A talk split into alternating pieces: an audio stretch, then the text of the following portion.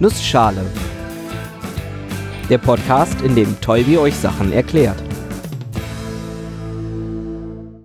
Guten Morgen und willkommen zu einer neuen Episode des Nussschale Podcasts. Heute erkläre ich euch den Doppler-Effekt. Und weil die Zeit knapp ist, mache ich das in einer Nussschale. Ihr kennt das, da bin ich mir sicher. Ein Krankenwagen oder die Polizei fährt an euch vorbei mit Martinshorn, Tatü, Tatü. Ich kann das jetzt nicht nachmachen, ich beschreibe es euch einfach mal. Während er auf euch zufährt, hört ihr einen bestimmten Ton. Sobald er an euch vorbei ist und der Krankenwagen von euch wegfährt, wird der Ton tiefer. Diesen Effekt nennt man den Doppler-Effekt und er ist gar nicht so kompliziert zu erklären. Und deshalb mache ich das mal. Der Ton, der vom Krankenwagen ausgesendet wird, kann, wie so häufig schon gemacht, als Schallwelle beschrieben werden. Als eine Welle aus Teilchenschwingungen, die sich durch den Raum hinweg ausbreitet. Üblicherweise hat diese Schallwelle dabei Schallgeschwindigkeit, etwa 340 Meter pro Sekunde oder etwa 1 Kilometer alle drei Sekunden. Das kennt ihr auch von der Geschichte mit dem Blitz und dem Donner. Den Blitz sieht man direkt, weil die Lichtgeschwindigkeit so gewaltig groß ist. Den Donner hört man erst, naja, je nachdem wie weit er entfernt ist, dreimal so viele Sekunden wie Kilometer, weil er einen Kilometer alle drei Sekunden zurücklegt. Eine Schallwelle hat außerdem eine bestimmte Frequenz, irgendwas im Bereich von 20 Hertz bis 20 Kilohertz. Sagen wir einfach mal 1 Kilohertz. Die Schwingung der Teilchen, zum Beispiel die Luftmoleküle, die unsere Schallwelle ausmacht, diese Schwingung, die passiert in die gleiche Richtung wie die, in die sich die Schallwelle ausbreitet. Das ist bei anderen Wellen zum Teil anders. Fast alle Prinzipien, die ich jetzt erkläre, sind aber dieselben. Das eine Kilohertz, die 1000 Hertz sind also unsere Frequenz. Das bedeutet, wir haben zwei Bewegungen, die gleichzeitig passieren. Die Schallwelle schwingt tausendmal in der Sekunde vor und zurück und sie legt gleichzeitig 340 Meter an Strecke zurück. Der Doppler-Effekt tritt dann ein, wenn die Schallquelle und der Schallempfänger sich zusätzlich dazu auch noch bewegen. Und zwar in Ausbreitungsrichtung bzw. in Schwingungsrichtung der Schallwelle. Also, wenn zum Beispiel ich auf den stehenden Krankenwagen zulaufe oder der Krankenwagen auf mich zufährt.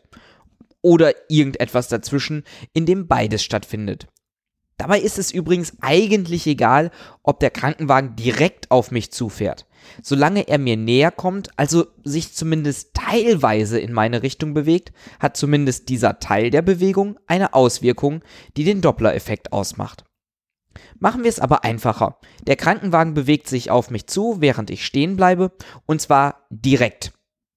In diesem Fall werden die Schallwellen, die der Krankenwagen aussendet, quasi zusammengequetscht. Jede neue kleine Schallwellenschwingung, die vom Krankenwagen ausgeht, findet etwas näher an mir dran statt.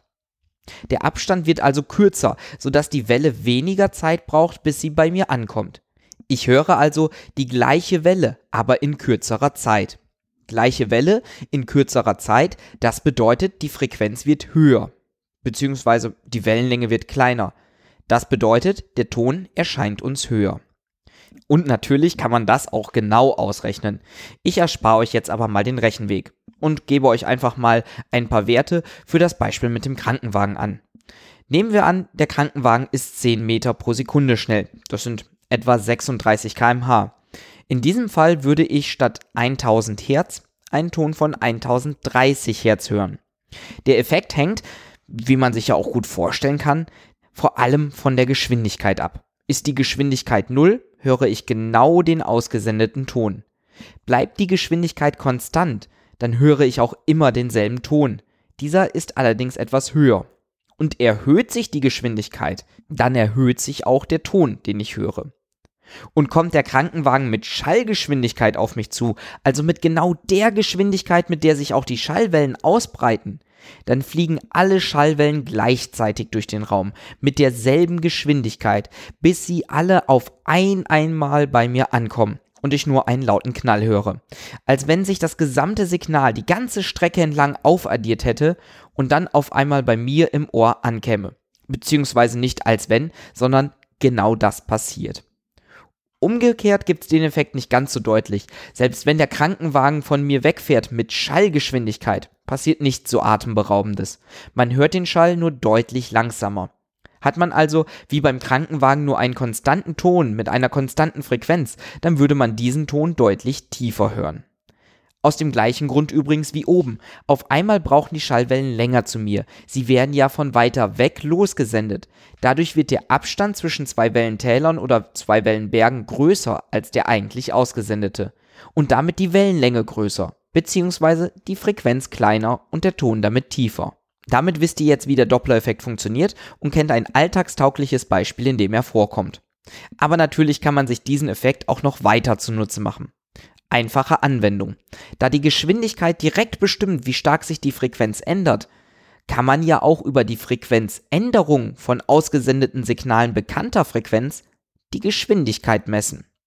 Manche Blitzer funktionieren auf diese Art und Weise und auch einige Satellitennavigationssysteme haben genau diesen Effekt ausgenutzt. Dort haben dann vorbeifliegende Satelliten ein Signal mit einer bestimmten Frequenz ausgesendet.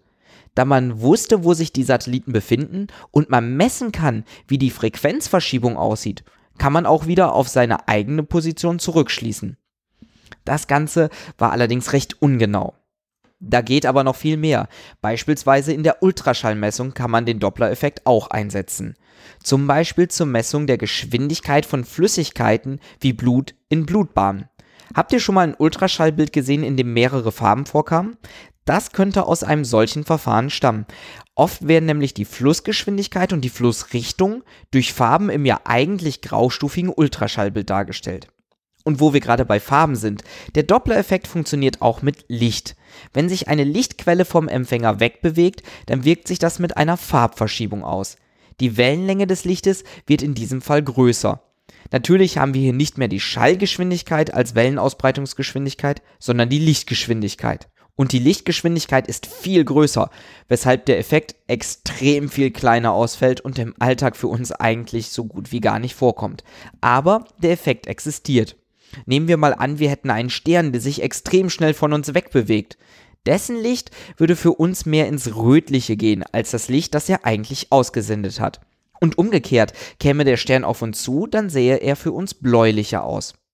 Ein ähnlicher Effekt, der oft mit dem Doppler-Effekt in einen Hut geworfen wird, aber nicht gänzlich die gleichen Ursachen hat, ist die sogenannte Rotverschiebung.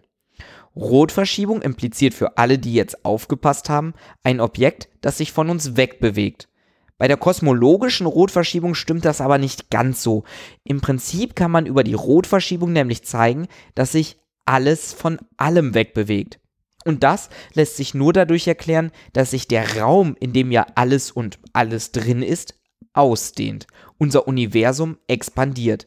Das bedeutet nicht, dass alles gleich viel größer wird oder dass sich Teilchen oder sogar Planeten voneinander wegbewegen. Es ist tatsächlich der Raum, das Universum gemeint, welches sich ausdehnt und alles in ihm drin quasi mitnimmt.